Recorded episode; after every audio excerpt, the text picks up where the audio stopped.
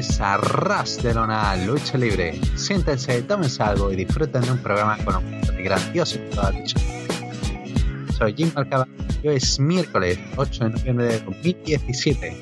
Le damos gracias por esa escucha, descarga por su apoyo siempre en sororwrestling.com y en arrasdelona.com, además de Evox, iTunes y YouTube. Recordamos que podéis seguirnos en redes sociales y tenemos página en Patreon por si quieren colaborar con el proyecto. Estamos una semana más con el único, el inigualable, muchas veces imitado pero nunca replicado, Walter Rosales. Muy buenas, Walter. ¿Qué tal, Gin? Al fin volvimos con Lucha Libre, que nos perdimos una semana de, de retraso, pero o sea, no, no, seríamos nosotros, ¿no? Si no nos, nos perdiéramos una semana, aunque sea. Sí, no, y nos toca un programa bastante cargado porque ves que no solamente nos toca hablar de Héroes Inmortales de AAA, que era lo que teníamos de primero en la lista porque ya se transmitió el evento, sino que también nos toca hablar, ya por esos días que debamos pasar, del aniversario de The Crash, el sexto aniversario, también de los festejos del de Día de Muertos en México por el Consejo Mundial de Lucha Libre, y bueno, varias noticias que, varios anuncios que han dado por ahí, lesiones y demás, y bueno, mejor empezamos una vez. Sí, pero antes de empezar, desear un feliz Día de Muertos y también un, eh, felicidades atrasadas a Walter por su ah, cumpleaños. Gracias, gracias. Y empezamos con, arrancamos con Héroes Inmortales eh, 11, la onceava edición de Héroes Inmortales. Y eh, va, bueno, lo comentamos a pesar de que hace tiempo que se, que se realizó, pero va, bueno, eh, hace nada que se emitió. Y hubo luchas que no se. Hubo, la lucha de Pagano, Mesías y Joe no se transmitió. Bueno, vamos a intentar sí. hacer. Vamos a intentar comentar esto de una manera distinta. No vamos a parar lucha por lucha, sino que vamos a comentar un poco lo más destacado que pasó en la cartelera. El campeonato vacante de Reina de Reina finalmente fue, consiguió una nueva campeona. En este caso fue Lady Shani, que volvió a, que volvió a coronarse con el título. Johnny Mundo, por su parte, vio como perdía dos campeonatos de los tres que tenía. El campeonato peso crucero lo perdió contra Lancelot y latinoamericano perdió contra el hijo de Fantasma. Pero en la lucha que tenía por el megacampeonato retuvo por descalificación ante Dr. Wagner Jr. El Poder del Norte, por su parte, ganó su serie al mejor de cinco por los campeonatos de tríos por intervención de los OGTs. Pero luego Tito Santana perdió la cabellera en el Domo de la Muerte. Vámonos, Walter, con todos estos resultados, ¿qué tienes que decir? Héroes Inmortales creo que básicamente fue un show de AAA cualquiera, en el sentido de que en esta ocasión creo que nos dieron un buen trabajo en el ring. O sea, no vi la lucha que no transmitieron, que fue la de Pagano, Joe Líder y el Mesías, que fue lucha muerte. No sé por qué no la transmitieron, quizás porque no estaban cortos de tiempo o quizás porque realmente las tuvieron que censurar porque fue una lucha que fue bastante sangrienta. La, pueden conseguir en YouTube, no, con eso no hay problema, pero digo, no la transmitieron en televisión. No la he visto, pero fuera de eso, creo que no tengo nada que criticar al trabajo en, el ring. O sea, no, no hubo algo que me pareciera horrible, así malo, que dijera, no, bueno, esto no tiene ninguna explicación, esto no, esto fue una muy mala actuación. Pero luego está el tema de buqueo que sí terminó afectando bastante. Cosas que te das cuenta también que todavía sigue habiendo algo de política y de poder en AAA. Cosas que, que recuerdo aquí, por ejemplo, de, el caso de Lady Chani me gustó, ya creo que se hizo justicia por fin, que la vimos coronándose como campeona reina de reinas.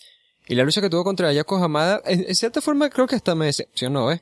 Porque esperaba más, esperaba más de ellas y creo que dieron una lucha pues bastante sencilla, que dentro de lo que hicieron no, no fue una mala lucha, pero el público no, no está realmente interesado, o sea, el público no está interesado en esa lucha, lo cual es una lástima, considerando que pues deberían de estarlo, y Shani al fin y al cabo es una buena luchadora y es alguien que se ha puesto over y demás, pero en esta ocasión, pues el público, no recuerdo dónde fue, creo que fue en San Luis, eh, no estaba interesado en esa lucha.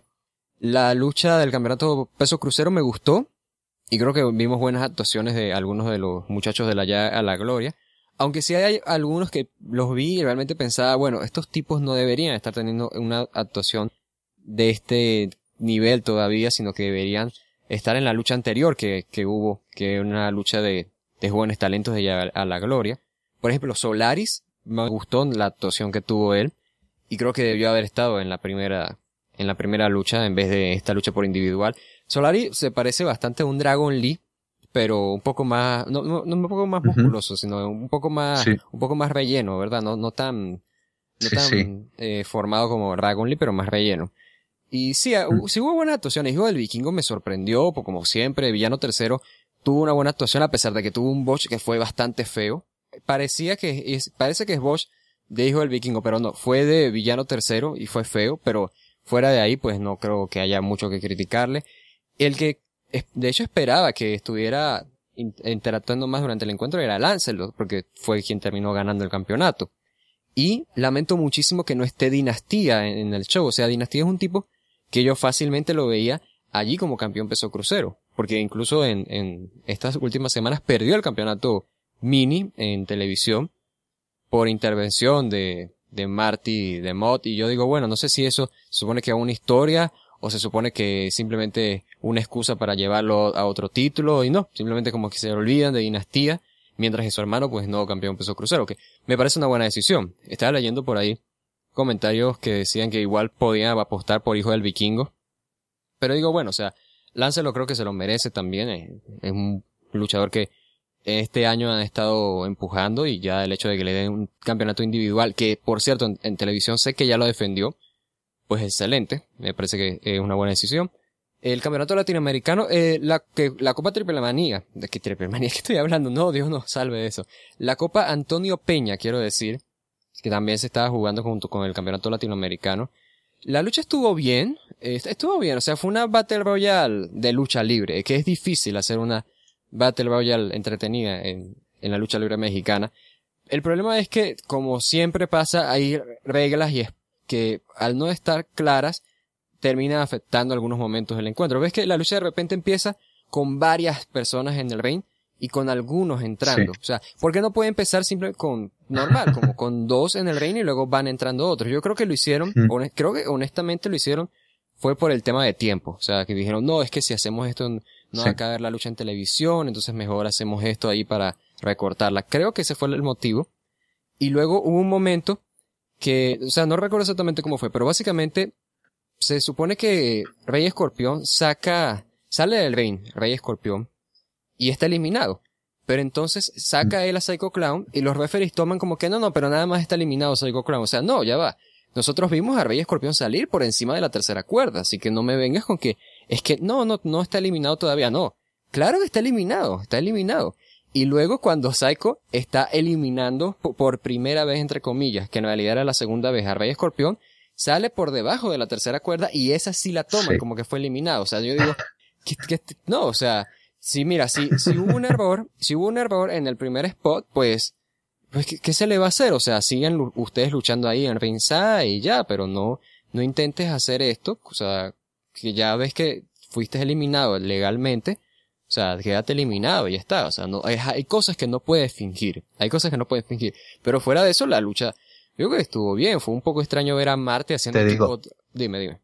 Conforme lo estaba viendo, yo me estaba transmitiendo la misma sensación que con lo de la Copa Triple Manía, que era, no tienen ni idea de qué están haciendo. Ah, bueno, en algún momento era como. tampoco llegaron a ese nivel. No, no, no, no llegaron a ese nivel, no llegaron a ese nivel, pero hubo instantes en los que dije, oh Dios mío, están, están rozando ahí la esencia, ¿no? De, claro, del desastre. De, Vietnam, claro, claro. ese es mi, mi, mi Vietnam personal, yo te digo. Eh, o sea, cosas que me gustaron fue, fue un poco extraño ver a Marty haciendo equipo con, con Johnny Mundo y con Hernández, pero igual fue algo pues refrescante, viste, a Fantasma ahí contra Marte y contra Mundo, pues es un poco diferente ese, ese tipo de final. Eh, los momentos de Mundo contra Fantasma fueron buenos. Y también hay que rescatar por ahí que, bueno, inicia esa realidad Rey Escorpión y Psycho Clown. Y también una realidad entre los Vipers, es decir, Psicosis 2 e Histeria 2, con Cuervo y Escoria. Así que bueno, Psicosis y Histeria vuelven a AAA, entonces al menos como, no digamos fijos, pero van a estar allí trabajando con AAA. ¿Qué más también? Bueno, eh, la lucha de, de tríos me gustó, fue una buena lucha. Y el problema, el problema aquí, de nuevo, es que el trabajo en el ring no se puede criticar, eh, sino que, bueno, quizás en todo caso yo le hubiera dado más minutos, porque fue una lucha corta en comparación con, con las demás, pero el problema aquí es el buqueo, porque, a ver, ¿por qué se inició toda esta serie? Porque el Poder del Norte había ganado la primera lucha por trampa. Y entonces, ¿qué hace Vampiro? Después de que llegan los OGTs y ayudan al Poder del Norte a retener. Que, por cierto, ellos ayudan al Poder del Norte porque en sus ojos es como que, ok, nosotros queremos que ustedes retengan porque nosotros vamos a ser quienes les ganen esos campeonatos.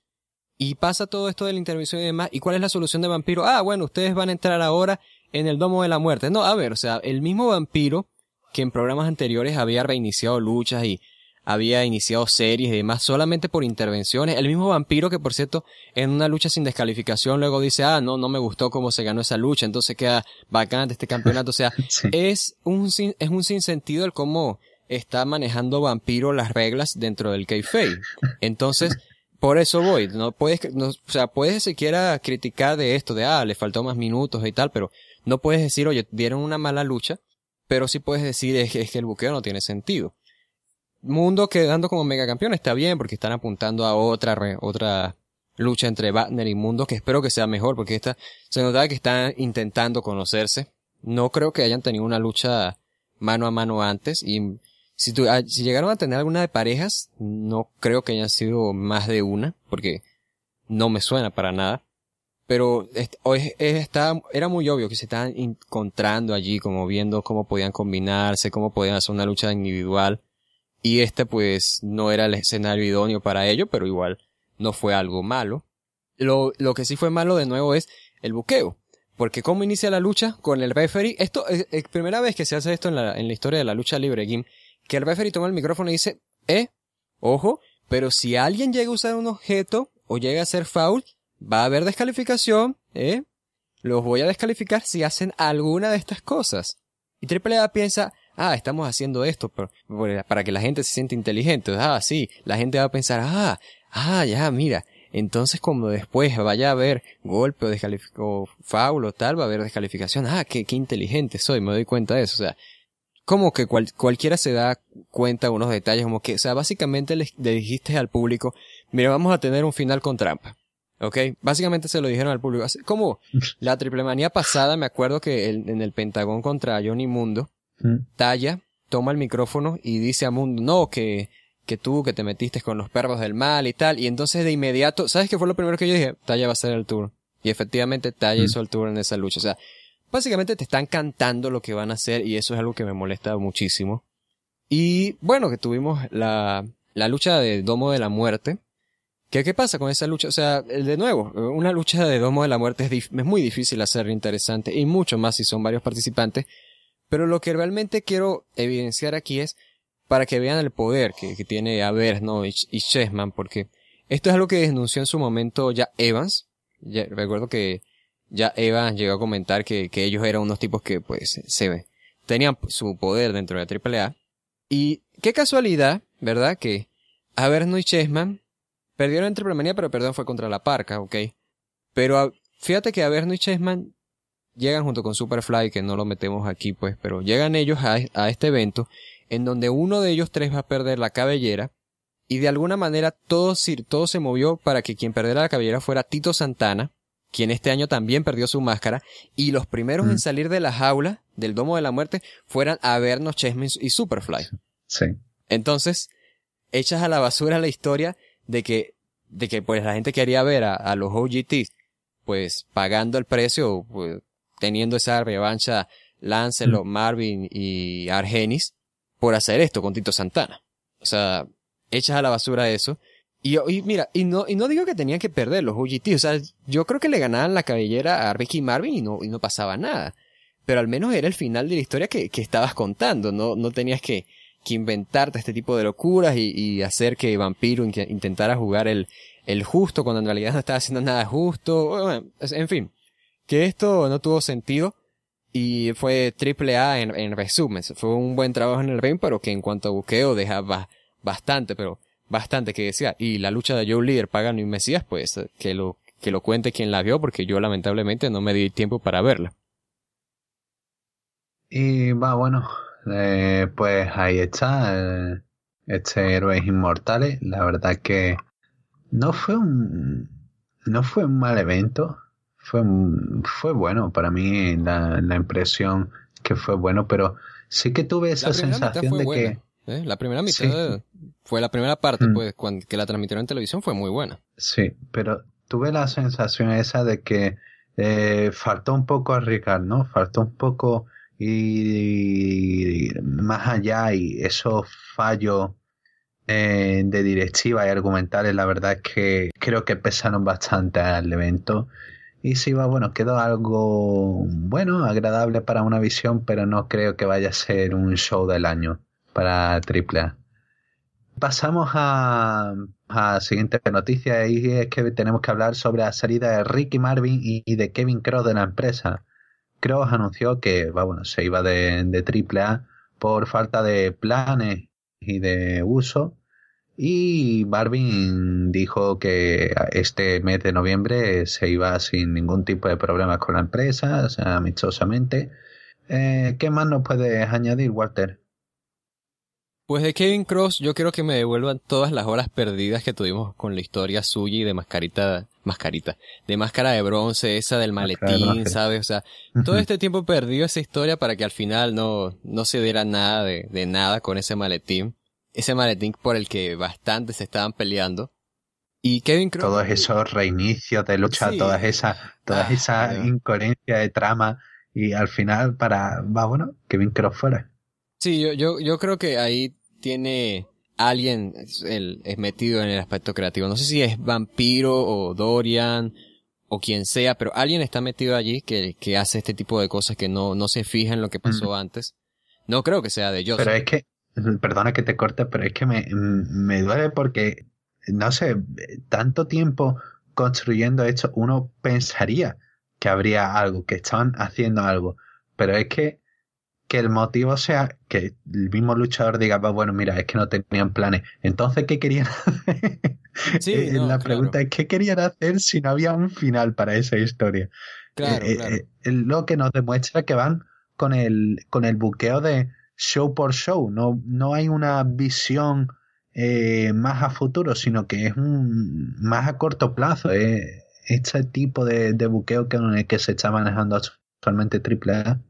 No, y es que el único caso que se me ocurre que está clarísimo que están apuntando a futuro es lo de Tejano Jr. y Hijo del Fantasma, que muy probablemente terminen pues teniendo máscara contra cabellera en Triple Manía 26. Eso seguro, o sea, pues estoy completamente seguro. Pero sí, o sea, el resto de talento se nota que es simplemente improvisando. Y esto es una lástima porque Kevin Cross parecía que estaban haciendo, ¿no? De, bueno, vamos a construir un monstruo, va a llegar acá, luego acá, y luego ya termina un final allí haciendo algo. No sé si contra Mundo, no sé si contra Fantasma, pero iba a hacer algo. Pero no.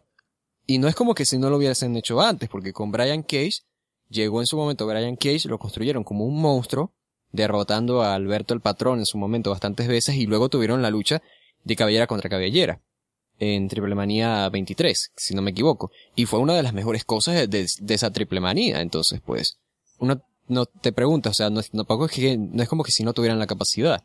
Y siento que en todo caso que es un desperdicio del talento de Kevin Cross porque eh, mucha gente le gusta mencionar esto, ¿no? Ah, es que Triple A desperdició este talento. ¿Sabes que estaba viendo un video en estos días y estaban haciendo un repaso de, de una historia de AAA y mencionaron la llegada de Scott Hall y dijeron, no, llegó Scott Hall a AAA y lo desperdiciaron. Yo digo, bueno, a ver, o sea, ¿sabes? desperdiciar Scott Hall por 2006 tampoco creo que sea un desperdicio necesariamente, o sea, ¿sabes?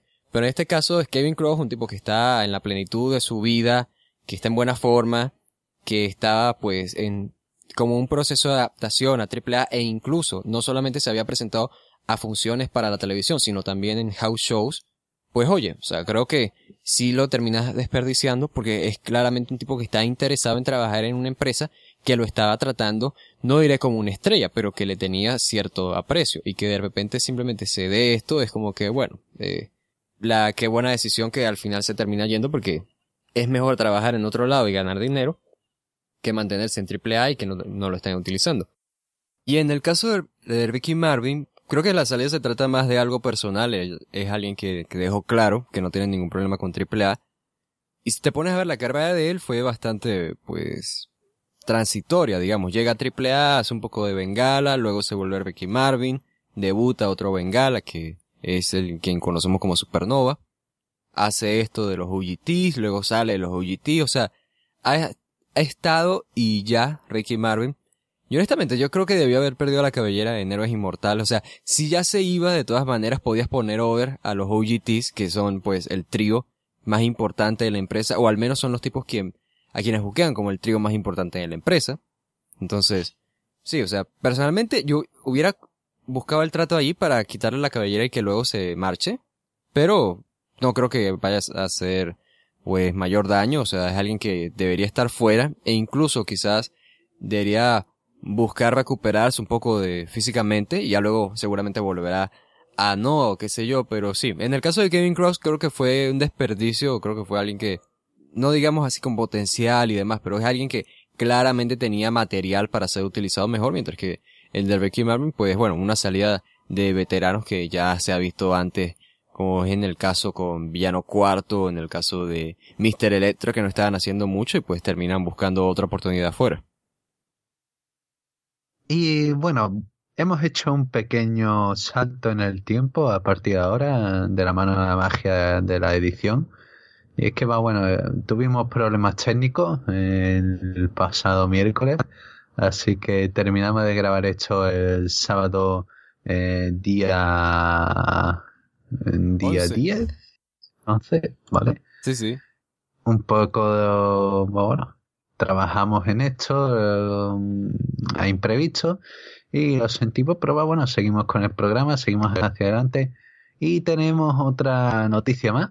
Eh, aquí en el apartado de AAA y el regreso de Mr. Águila, el cual apareció en las últimas grabaciones en Querétaro.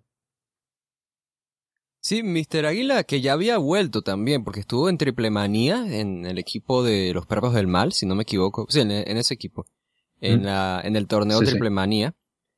Y, ¿qué te digo? O sea, Mr. Águila, no, voy a ser honesto, no recuerdo tanto de su etapa por lucha libre elite y no he visto mucho de su rendimiento actual, entonces, de todas maneras, es alguien que siempre se ha mantenido en forma, o sea, nunca le he visto así como esos veteranos que suelen estar en, en mala forma y estando, pues, casi que derrumbándose por lesiones, siguen ahí compitiendo, o sea, es alguien que por lo menos puedes decir que se nota que se cuida. Entonces, como adición, pues está bien, digo, es un, luego de las salidas de gente como ya dije, de Mr. Electro, de Ricky Marvin, o sea, necesitan como ese veterano que saben con el que pueden contar para las luchas de pesos pesados, quizás como un posible retador, quizás simplemente como un tipo que van a tener en el midcard teniendo alguna realidad interesante. Lo que me llamó la atención, y aquí, bueno, voy a hacer un pequeño spoiler, es que llega, cuando apareció, lo presentan como un ex integrante de los perros del mal, pero yo siento que es eso simplemente es A diciendo, bueno, no sé, como no tenemos un concepto claro de, del personaje de Mr. Águila, simplemente digamos que es parte de los perros del mal para que el público en vivo le guste y eso es todo, ¿no? Que no creo que deba ser el caso, porque no, o sea, que tengas derecho a usar la imagen y tal de los perros del mal, pues igual no, no tienes por qué ejercerlo. Y más aún porque, o sea, ¿Qué vas a decir? Ah, mira, Mr. Águila de los perros del mal, eh. Y la gente, ah, sí, perros del mal, ah, qué bien. Y, ya, eso es todo. O sea, si no vas a explotar ese concepto, pues ¿para qué haces que Mr. Águila sea integrante de algo que, que actualmente pues no está funcionando? Y bueno, fuera de eso, pues, creo que es buena incorporación, digo, o sea, es de esos veteranos que ya, otro que se me ocurre que habían abandonado AAA, el zorro también, o sea, es de esos veteranos que necesitaban, ya llega y pues, a ver si quizás le terminan dando más luchas en individual. Yo creo que, que son capaces, últimamente están variando más las carteleras por esto mismo, o sea, no estamos viendo las típicas luchas de 3 contra 3, de 2 contra 2, sino que estamos viendo más mano a mano, Fatal 4 Way, más luchas de mujeres, o sea, más luchas de minis, más luchas mixtas también. Entonces, están tratando de ser un poco más diversos y seguramente Mr. Aguilar reciba más oportunidades en AAA y pues, a ver, o sea, simplemente creo que es una edición que aporta y en todo caso habría que evaluar entonces cómo lo utilizan a él y cómo utilizan su imagen por, por individual y no como un integrante allí antiguo de, de los perros del mal. Y va, bueno, para cerrar esta parte de AAA, tenemos una última noticia y es la lesión de Enrique Banderas, el Mesías, también conocido como Mil Muertes en Lucha Underground, el cual, va, bueno, fue ingresado para una operación en las dos rodillas, si mal no recuerdo, ¿no, Walter? Sí, en las dos, sí. Enrique Banderas fue hospitalizado en la Ciudad de México eh, donde se atendió al puertorriqueño y eh, Ricky tenía una lesión de menisco en ambas rodillas eh, acumulado con el desgaste, además de mucho líquido regado. Esto lo va a alejar de los cuadriláteros durante un par de meses, pero podrá volver a los primeros meses del 2018. ¿Algo más sobre esta noticia, Walter? No, de esto no ha salido más información más allá de eso.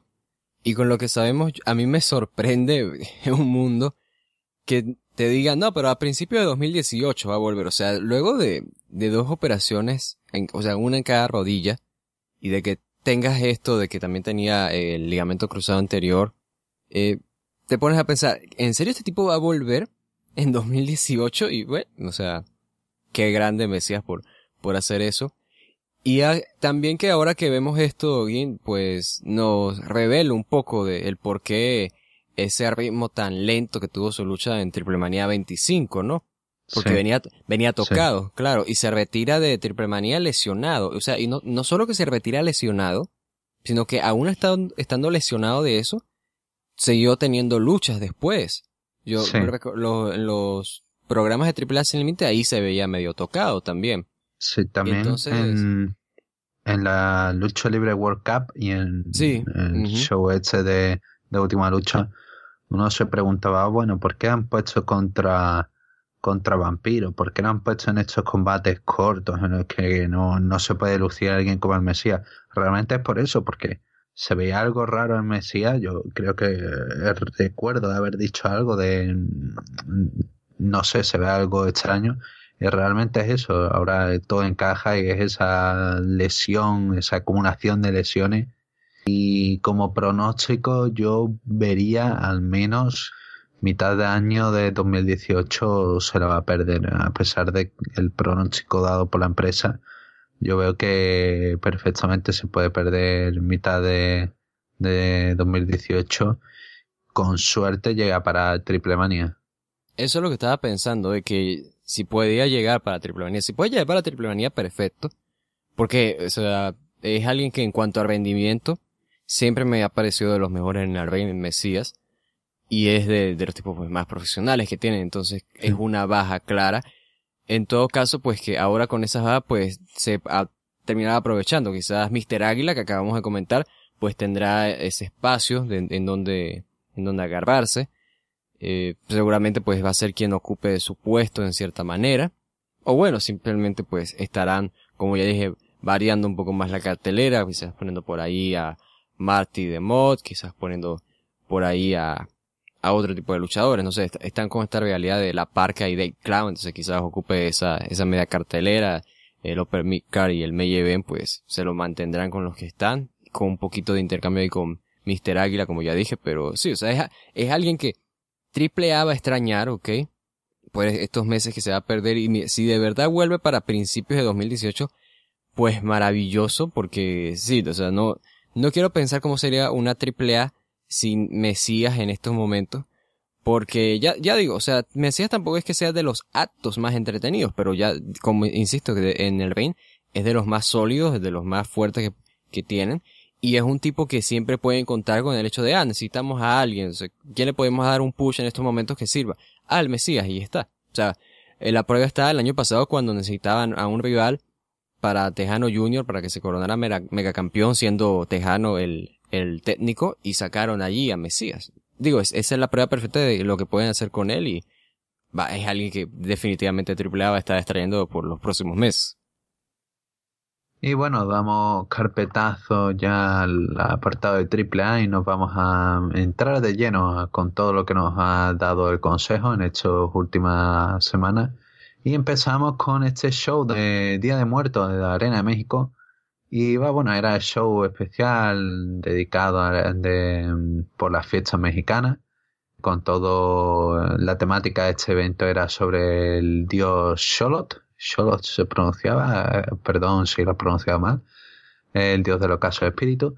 Ah, bueno, había, fue un buen show, un show sólido.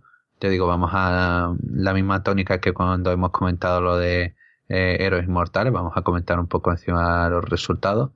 Eh, Espanto Junior y Artillero ganaron en la primera lucha. Recometa, Drone y Esfinge se llevaron la victoria frente a Virus, Puma y Tiger. La Peste Negra, eh, Negro Case, Bárbaro Cavernario con Shocker derrotaron a Niebla Roja, Ángel de Oro y Stuka Junior.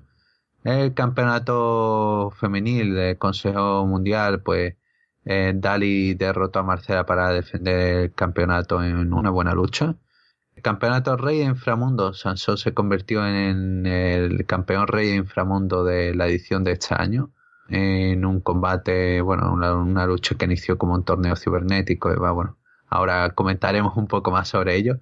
Y el evento principal fue una lucha entre los guerreros laguneros, Último Guerrero, Gran Guerrero y Euforia, que derrotaron a Rush, Volador Junior y Carístico. Y bueno, lo más destacable fue ese ataque de Volador Junior a traición, a Carístico junto a Rush, quitando la máscara.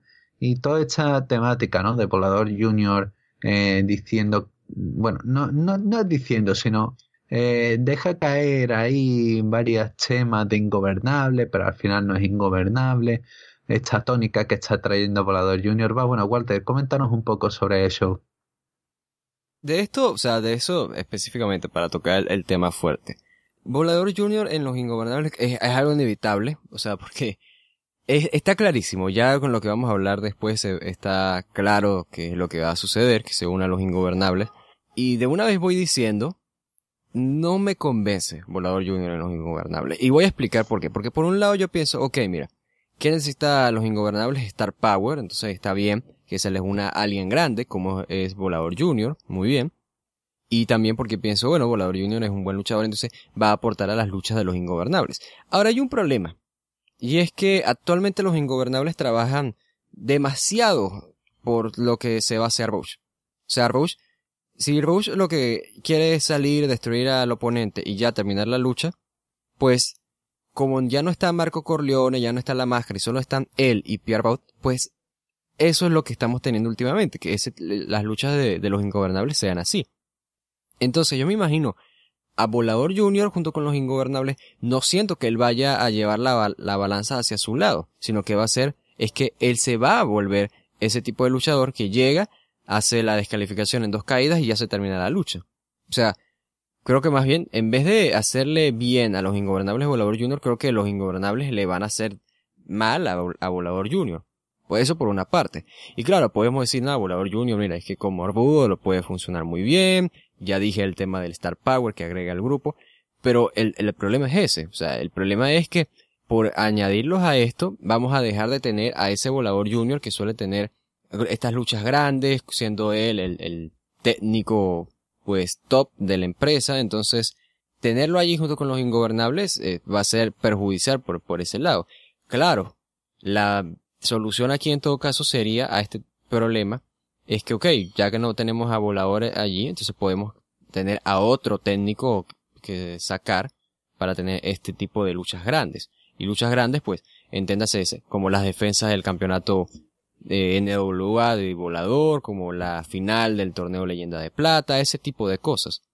Y sí, por esa parte no me convence. Por esa parte yo digo, no, no creo que sea buena decisión tener a Volador Junior. Creo que en todo caso podrían arriesgar con alguien que no sea así de grande como Volador Junior, sino con alguien pues más del, de la baja cartelera que encaje con el perfil de ellos. Quizás podían agregar aquí pensando a Niebla Roja, que es un candidato, Bobby Zavala, si no lo hubieran despedido injustamente, creo que hubiera sido también un buen candidato, aunque, aunque él, él no, porque sé que él tenía esta, este trabajo con los revolucionarios, junto con Dragón Rojo Junior y con Pólvora. Pero ya digo, o sea, alguien joven de, del estilo así que pueda encajar bien con Bush y no un volador junior.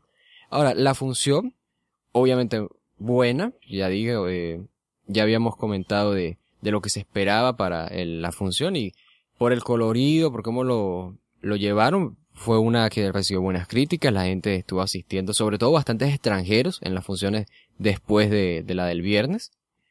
Y a mí me gustó en lo personal, eh, sobre todo me gustó bastante porque fue muy buena la lucha del rey de inframundo de ese campeonato que ves que todos estábamos dando por hecho que iba a ganar Hechicero y por, y sí, yo, o sea, yo soy fan de Hechicero, entonces por, yo también pienso, o sea, debió haber ganado Hechicero porque quería ver Hechicero pues triunfando, pero por otro lado, aquí, o sea, yo digo que cómo armaron la lucha me gustó bastante porque de hecho hasta nos sorprendieron, por eso mismo cuando eliminaron a Hechicero, la gente se sorprendió e incluso ves que cómo está armando, o sea, como armaron la lucha, para los que no lo han visto, estaba Pierrot interpretando a Cholol en, en la entrada, y entonces cada vez que alguien era eliminado, se oía la, la voz de Cholol diciendo, ah, mira, tú me has decepcionado, eres débil, llévenlo al inframundo, y aparecían los, los soldados y llevaban al luchador eliminado al inframundo. Y era muy bueno, es como Nunca jugaste Warcraft, o sea, que cómo hablaban los sí, sí, sí. así, ¿no? Imagínate, hartas, ¿no? Diciendo, no es necesario hacer una reverencia, o sea, ese tipo de cosas. Entonces, Cholol, él era el personaje que saca su frase, hechicero, me decepcionas, ¿no? Una tipo así, diamante azul, eres débil, ¿no? Entonces, ese tipo de cosas ya, la gente ya, por favor nos dé su, su comentario, su frase favorita de Warcraft en, en comentarios. y, o sea, sí, es, por cómo lo armaron está muy bueno. Y ya te digo, la primero llega la eliminación de Hechicero, que es sorpresiva, y entonces como que, bueno, se, se va Hechicero, pues ¿qué, pasa aquí, no? ¿Qué ahora qué van a hacer los arpodos? Entonces Saxon y Cuatrero se las arreglan para eliminar a Diamante Azul y luego terminamos con la realidad del, del año en Consejo Mundial de Lucha Libre, que es Sansón en contra de Soberano Junior, que fue una muy buena lucha. Y ya digo, o sea, sobre todo, por cierto, que no, no, lo, no lo he mencionado, Forastero me sorprendió y me molestó incluso que no le dieran más tiempo. Pero sí, nos dieron esa buena lucha Sansón y, y Soberano Junior. Y queda la victoria de Sansón, que es como que bueno, o sea, no le ganó a Soberano Junior en los últimos dos torneos, pero por lo menos le gana a este y está bien, o sea, no, es hechicero el ganador, pero le dan ese reconocimiento a Sansón que está bien, repito. Y sí, o sea, en cuanto a espectáculo, creo que fue un muy buen espectáculo. Y bueno, nos deja con ese campeón rey del inframundo que es Sansón, que ya digo, o sea, de los mejores del año, de los mejores de, del Consejo Mundial sin duda. Y en, en cuanto a espectáculo en general, insisto, que era el atractivo de Día de Muertos en la Arena México, pues terminó siendo algo bastante bueno y nos dejó, para bien o para mal, pues con una historia y con un segmento ahí interesante después de la lucha estelar. Pasamos a la siguiente nota, tú ya lo has introducido un poco, y es que Volador Junior gana el torneo en Leyenda de Plata del Consejo Mundial y se coronó tras derrotar en la final a su viejo rival carístico para convertirse en el ganador. Una lucha que bueno, ha sido destacada por gente como Dave Meltzer como un gran encuentro. Aparte de la calidad, tenemos todo este tema de Volador Junior con los ingobernables. Coméntanos ya, Walter, tus opiniones sobre esto. Bueno, del torneo ya lo que estábamos adelantando, que Volador yo les estaba dando ya como, como ganador del torneo. Creo que era la decisión correcta. Y la lucha en sí, o sea, fue una buena lucha, no me malentiendas, fue, o sea, fue una muy buena lucha, ¿ok? Vamos a dejar eso claro. Pero es que me sorprende que, siendo una lucha, que a pesar de siendo muy buena, tuvo su... Mm, ¿Cuál es la palabra que busco? Pues su tranquilidad, o sea, no fue una lucha sorprendente, no fue una lucha en la que viéramos algo distinto por parte de Volador Junior o de Carístico. O sea, uno piensa en, mira, cómo se, es una, una lucha buena entre Carístico y Volador Junior en la Arena México y salió esta que eh, hecha molde tal cual.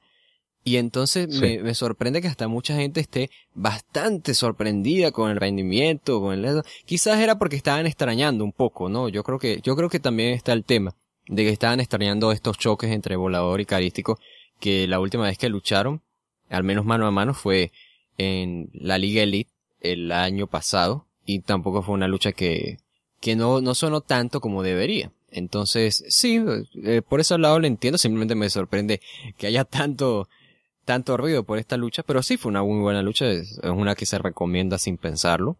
En todo caso, pues Volador Junior que también te sigue sorprendiendo por un lado el hecho de que normalmente se, el concepto que se tiene de Consejo Mundial para dar estas grandes victorias es de, ok, bueno, Volador Junior fue campeón universal este año, entonces no deberíamos darle el leyenda de plata porque ya tuvo una gran victoria este año. Pero no, le dan el leyenda de plata y te muestra, ¿no? Volador Junior que siempre, todos los años tiene grandes años.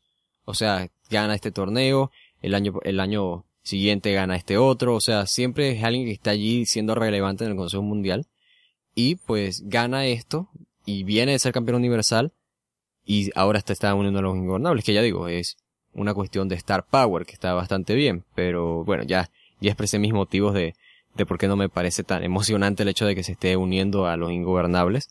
Y sí, o sea, como combate en general, yo lo recomiendo, sin duda. Y sobre todo también recomiendo la lucha para clasificar, porque ahí también pueden ver una gran demostración de Sansón que es eliminó a cuatro personas durante la lucha y también fue una, un buen encuentro de estilo torneo cibernético.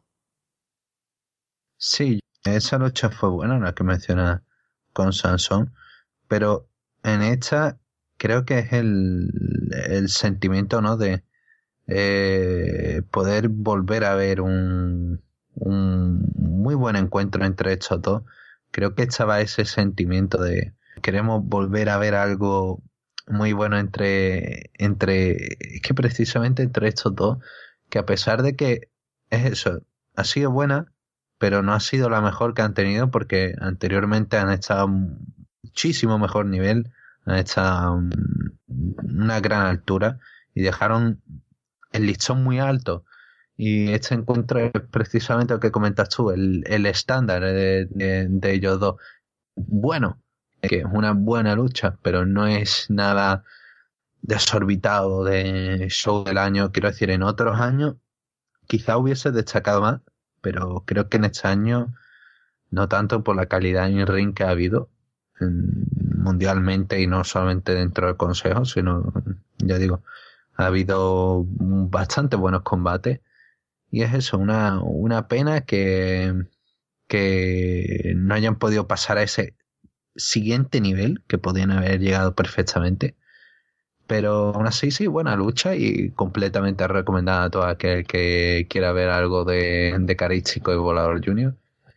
Y pasamos a la siguiente nota, que va, bueno, es sobre el tema de Shocker y creo que esto puedes comentarlo tú un poco mejor, porque mm, ¿qué ha pasado con Shocker? Que esta noticia más reciente, de este lapsus temporal que hemos tenido, ha surgido esta noticia, así que eh, danos detalles, Walter.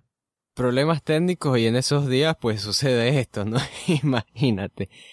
Lo que sucedió básicamente, y esto ya se resolvió, ya, tiene, ya tuvo un final la historia, y es que Shocker estaba en un hotel en Ciudad de México, y según dan las versiones de la historia es que estaba haciendo escándalo en su habitación, había llegado al lugar con una prostituta y por el ruido y por un supuesto hecho de agresión a la mujer, los encargados del hotel llaman a la policía que se presentan y luego de dos horas se llevan a Choker detenido y bueno, todo al final terminó en que Choker terminó pues pagando los daños causados al hotel que se se cobraron en 30 mil pesos mexicanos, que sería aproximadamente un poco más de, mil dólares, mil quinientos dólares, algo así.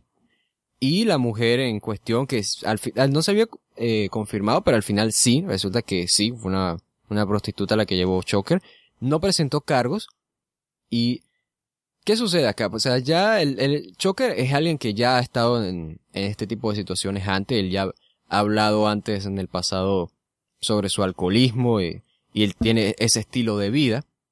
Eh, cualquiera que haya visto el, la serie esta de, del luchador de HBO habrá visto cómo es la vida de Choker, que a pesar de que el tipo está casado y demás, o sea, él sigue viviendo este estilo de vida, pues. Y ha sido suspendido por el Consejo Mundial de Lucha Libre en, en, ocasiones anteriores, pero de forma silenciosa, porque el Consejo Mundial de Lucha Libre suele suspender a las personas de, este, de esta manera. Una vez recuerdo, el año pasado suspendieron a Rush porque sangró durante una lucha con L.A. Par y no se lo permitieron y no estuvo por tres semanas o por un mes entero en, la Arena México y fue por eso precisamente, o sea, porque, o sea, nunca lo dijeron pero todos sabían que era porque estaba suspendido. Y ya ha pasado eso antes con Choker. Y en este caso, pues se perdió obviamente las funciones que seguían después de, del arresto.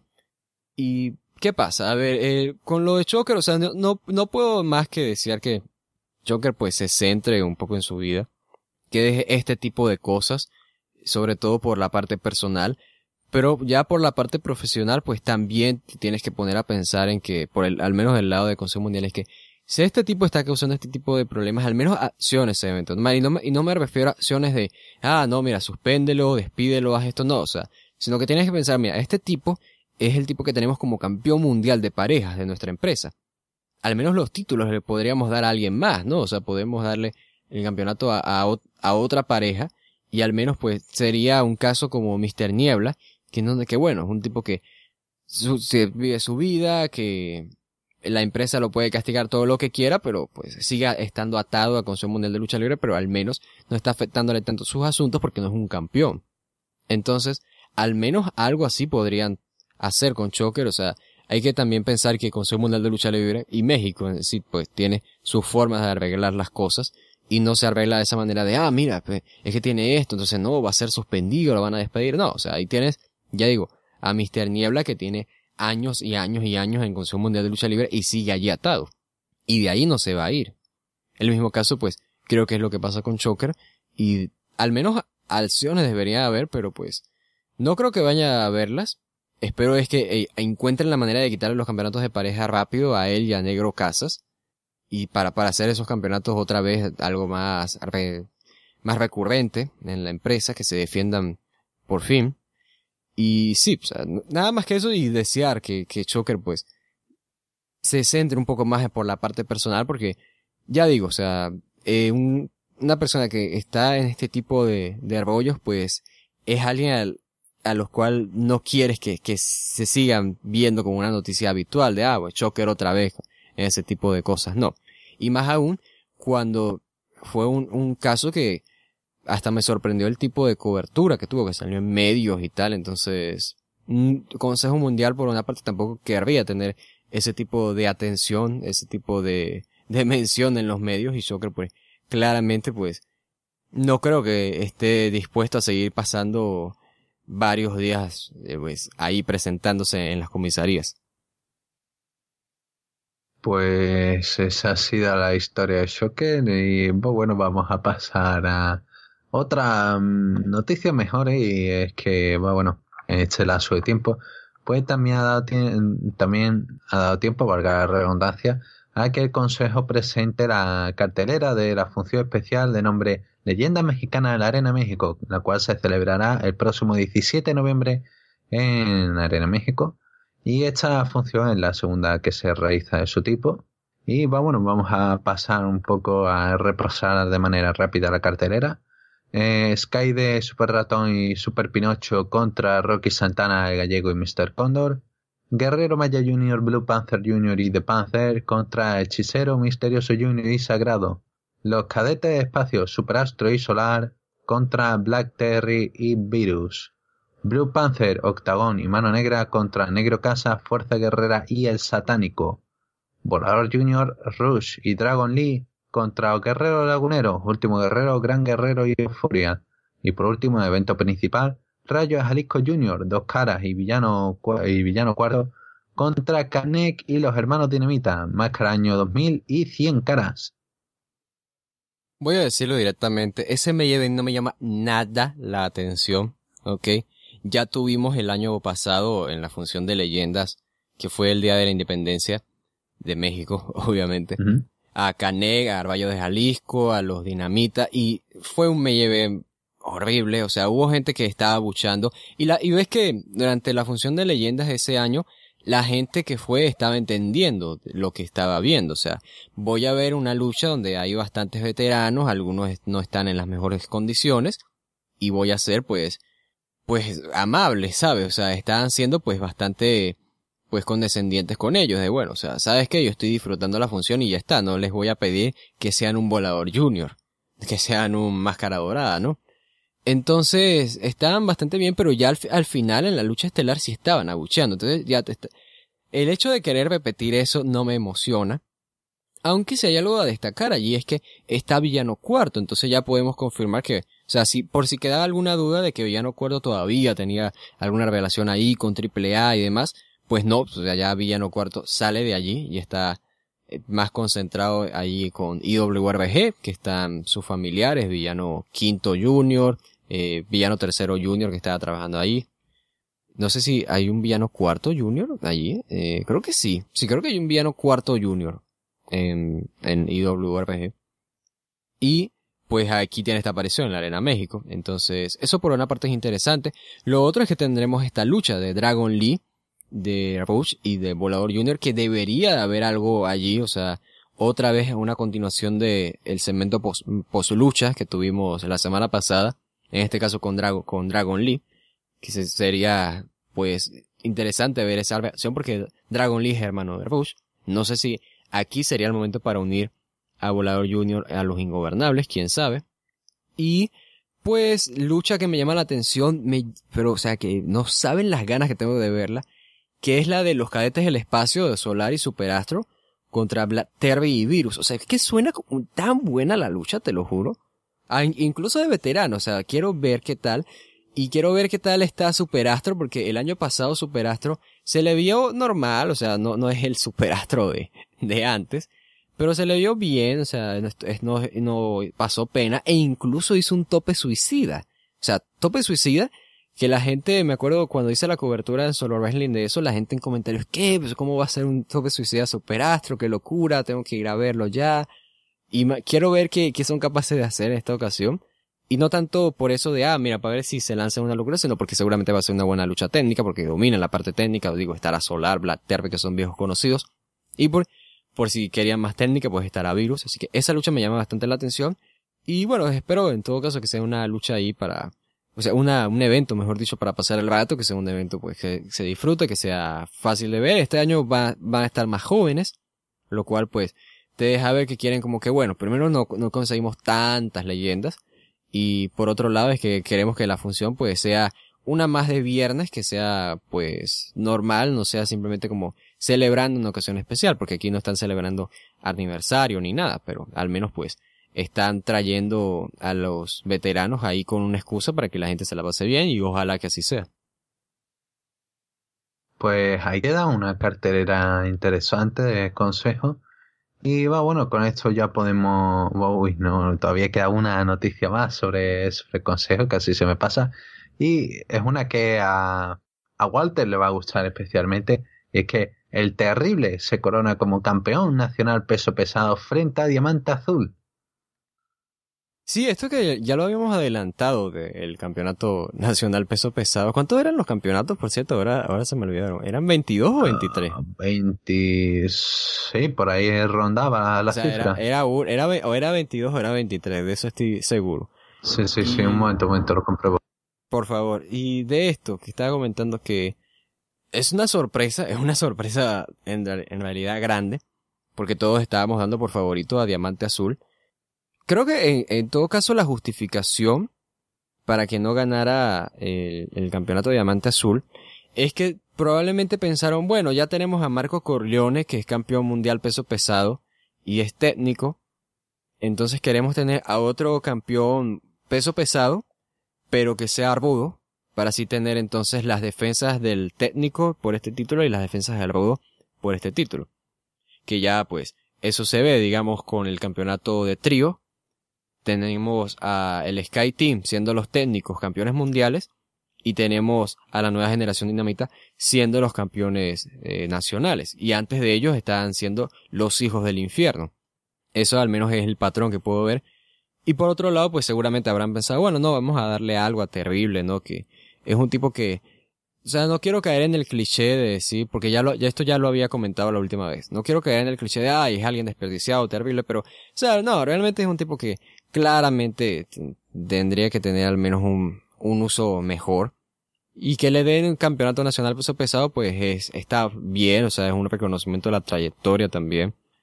Eh, o sea, ¿qué, ¿qué, te digo? O sea, está bien, está bien que Terrible tengo una alegría y bueno, o sea, la lucha lo único que hay son highlights, que por lo que vi pues poco puedo decir, son nada más dos minutos que, que puedo ver de lucha. Pero hoy, al menos se coronó ahí terrible y pues bien por él. Y con el terrible campeón terminamos el segmento de consejo y, pasamos al siguiente dedicado a The Crash. Y empezamos con ese show de sexto aniversario que realizó la empresa el pasado 4 de noviembre desde el auditorio de Tijuana. El show se pudieron ver varios combates. Vamos a repasar de manera rápida. Arcángel Divino derrotó a Último Maldito Black Boy, Tiago, Astrolux y Mirage. Jonathan y Mascarita Dorada se impusieron frente a Black Danger y Demo 16. Keira derrotó a Christy James, Baronesa y Lazy Lane. Carlito, Damián 666 y Máximo derrotaron a Black Tauro, hijo de Pirata Morgan y Pierre Roth. War Machine, Hanson y Raymond Rowe derrotaron a Brian Cage, Shane Strickland y a, Willie Mack y a Mecha Wolf. Flamita y Laredo, Kid derrotaron a Sammy Guevara y Flip Gordon.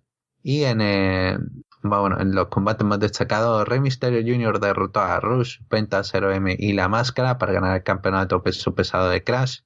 Y en el evento principal, Bestia 666 derrotó a Jack Evans en un combate cabellera contra cabellera. Por lo tanto, Jack Evans tuvo que, tuvo que ser rapado, perdió su pelo y da fin a esta rivalidad. Eh, ¿Qué tal, Walter, sobre estos resultados que va bueno con ese main event que al parecer creó algo de polémica entre la gente?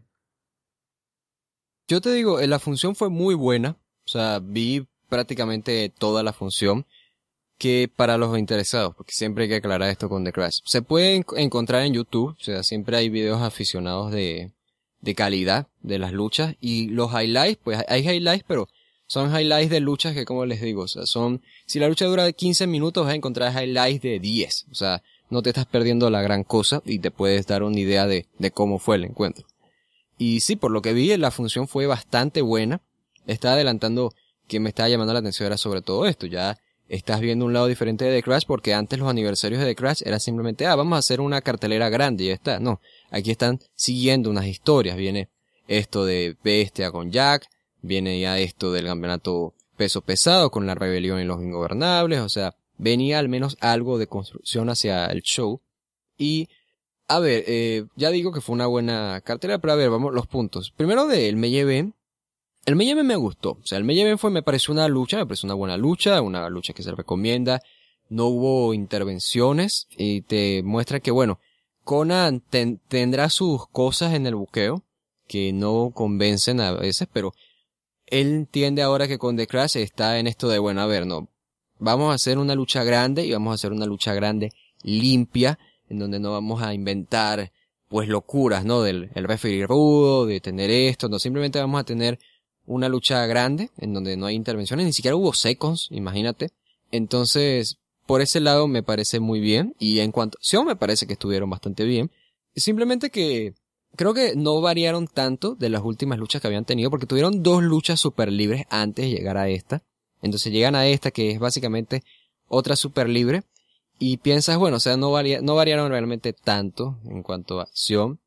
Eh, hubo tres mesas que se rompieron, y sí, o sea, sí me gustó, insisto.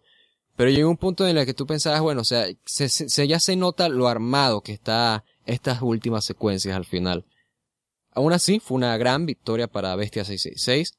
Eh, ya Evans tuvo la lucha de cabellera que estaba buscando, la gran lucha en México que estaba buscando, y creo que no decepcionó.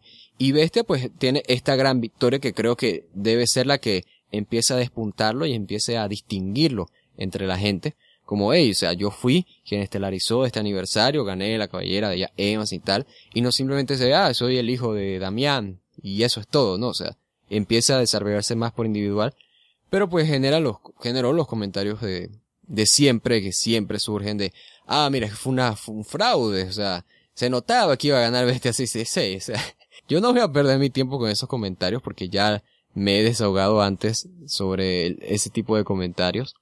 Creo que, que bueno, el, el, el, el que se usa la palabra fraude para, para esto no se entiende. O sea, sobre todo porque ves que, o sea, yo, yo no entiendo aquí porque ¿Ves de repente en Triple Manía 25? Dijeron, no, fue un fraude que ganara Seiko Clown. Entonces, ok, pero ¿por qué? Si no hubo intervención, si no hubo trampa, o sea, no, ¿dónde está el fraude? Y entonces los comentarios que decían, no, es porque desde hace semanas se había filtrado un póster en donde anunciaban a Batner sin máscara y tal. a ver, primero no fue semanas antes del show, fue días antes, que hay una diferencia. Sí hay una diferencia porque no lo vimos semanas a, días. Y eso fue una falla, eso fue una falla del promotor, sin duda, de quien estaba promocionando ese show de, de AAA. Eso no lo cuestionamos. Pero o sea, tampoco va a decir fraude, simplemente pues se filtró el resultado de un encuentro de lucha libre. Creo que, creo que, que hay una diferencia también. Y en este caso, ¿por qué habría que, por qué habría que decir fraude acá? O sea, no hubo intervenciones ni nada, pero quienes hacen ese comentario, esos comentarios son, ya sabes, las personas que ven el lado más kayfabe de esto y piensan, no, mira, es que se notaba como ya Evans estaba dispuesto a perder porque estaba armado.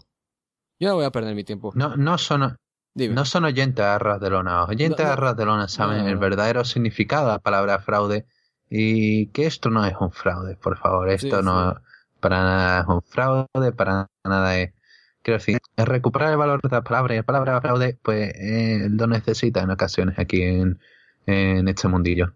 Eh, los oyentes de Arbajelona son gente que, que, saben, saben que Arbosep es, es face, ¿no? Saben que, no sé, que, que están esperando con ansias la historia de Fe en Armas de Corazón 3, y si lo, les sigo haciendo publicidad. Eh, de, de, la cartelera, una, una lástima es que no, no se encuentra bien la lucha por el campeonato peso pesado, el Fatal Four Way. ¿Por qué? Porque se encuentra ahí, o sea, sí está grabada con, completa y demás, pero no las grabaron videos aficionados desde un buen ángulo, entonces es muy difícil de ver. Yo no la pude ver bien, esa lucha, pero igual, por lo que vi, por lo que distinguí, vi en otros highlights, pues sí me pareció una buena lucha, se, se nota que fue una buena lucha, pero no fue, no, no, no, no fue bien grabada. Todos los shows de The Crash los pueden adquirir en el en el Patreon de Conan, en la página de Patreon de Conan, por 5 dólares al mes. Y sí, bueno, por si están interesados, que ahí sí se son, son grabados con calidad. Pero no, por lo que vi la lucha sí estuvo bien, estuvo interesante, fue una buena combinación de estilos, cuidaron a todos. Y, eh, o sea, también a hacer una pequeña nota que me pareció que la máscara pues está perdiendo su forma física, la, la máscara está poniéndose más gordo, está perdiendo pues toro muscular, lo cual pues es preocupante. Sobre todo él, que ya no está con el cale, ya no está con el calendario de Consejo Mundial de Lucha Libre, pero pues tiene que estar viajando constantemente, ¿sabes? Las paradas de comida, entonces claro, no se está cuidando como antes la máscara. Y fue una buena lucha, pero la mayor crítica que yo le hago es, se supone que fue por el campeonato peso pesado, y en todos lados anunciaron, y en la lucha anunciaron, no, esto es por el campeonato peso pesado, pero no presentaron ningún campeonato peso pesado. O sea, no, no, como que sí, bueno, Misterio es campeón, pero ya, ya luego le, damos el título, ¿no?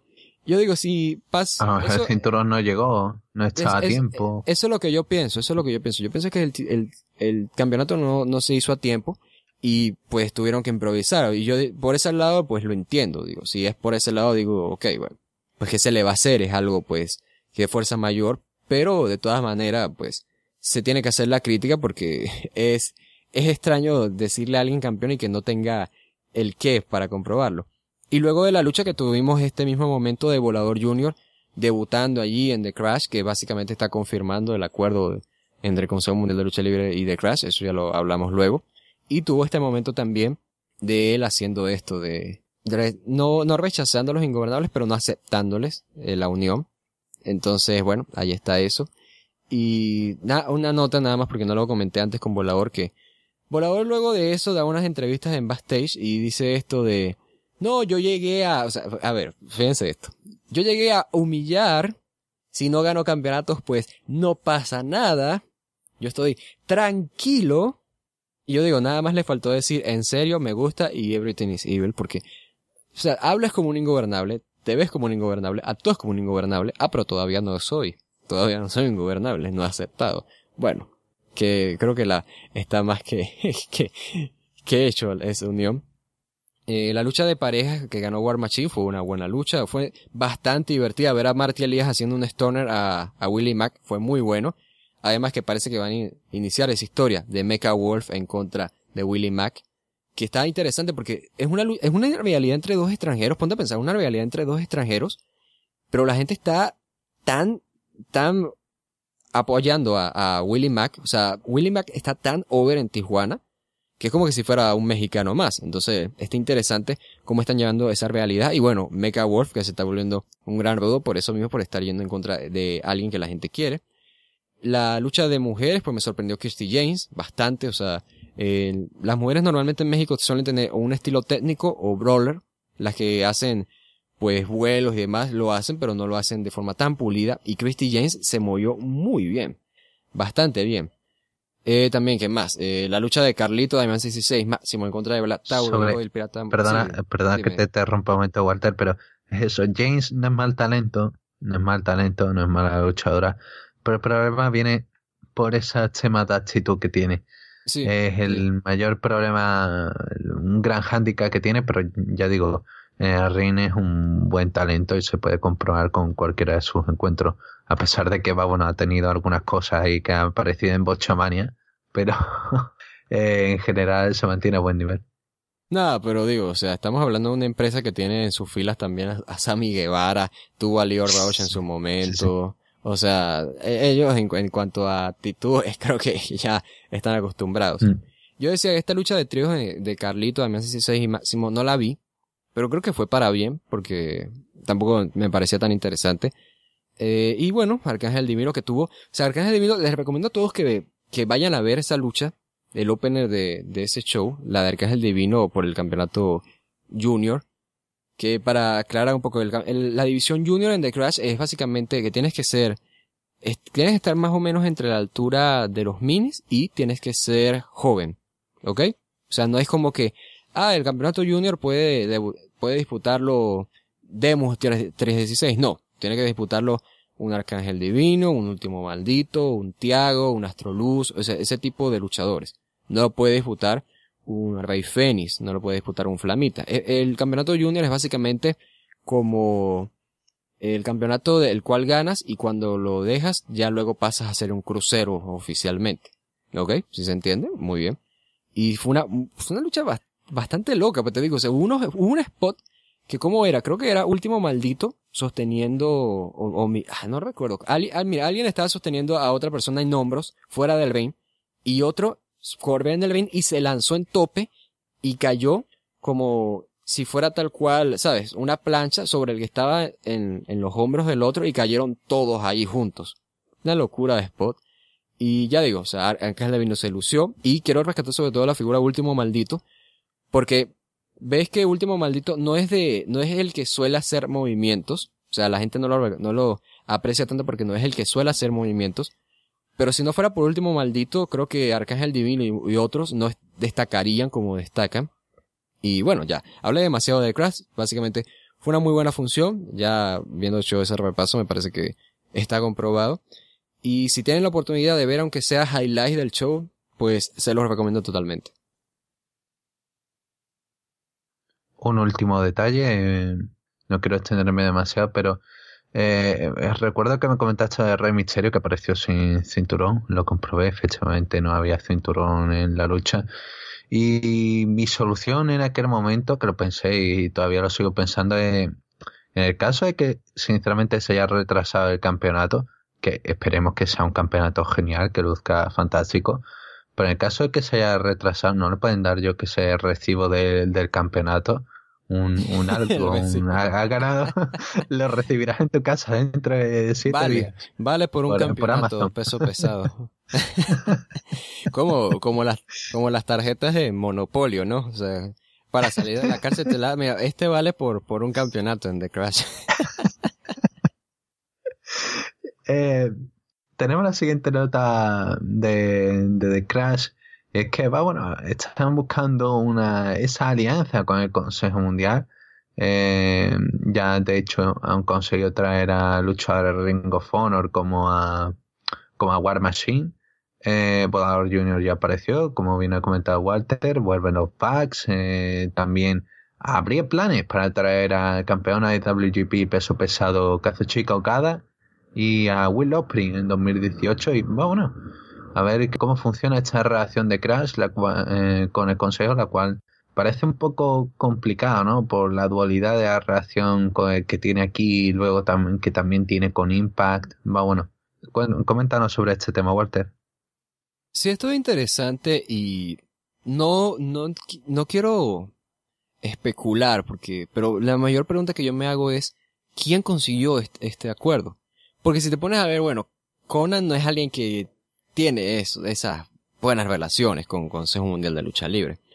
Entonces, hay, seguramente hay alguien en The Crash que está interesado, ¿no? O sea, está interesado, no, vamos a conseguir ese acuerdo, sea como sea, y va y logró reunirse, que no sé quién será. O sea, el valiente que hizo eso, pues creo que tiene el, el respeto de todos por lograr esta alianza, porque precisamente lo que está logrando es que básicamente la gente del norte de México y de bueno, de otros lugares que ahora están recorriendo The Crash, estén logrando tener luchadores de Ring of Honor, estén logrando tener luchadores de New Japan, luchadores de ahora del Consejo Mundial de Lucha Libre y está, ya dijimos, esos planes de traer a Okada y de traer a Osprey, que sería pues, imagina, ¿te imaginas Okada en el auditorio de Tijuana?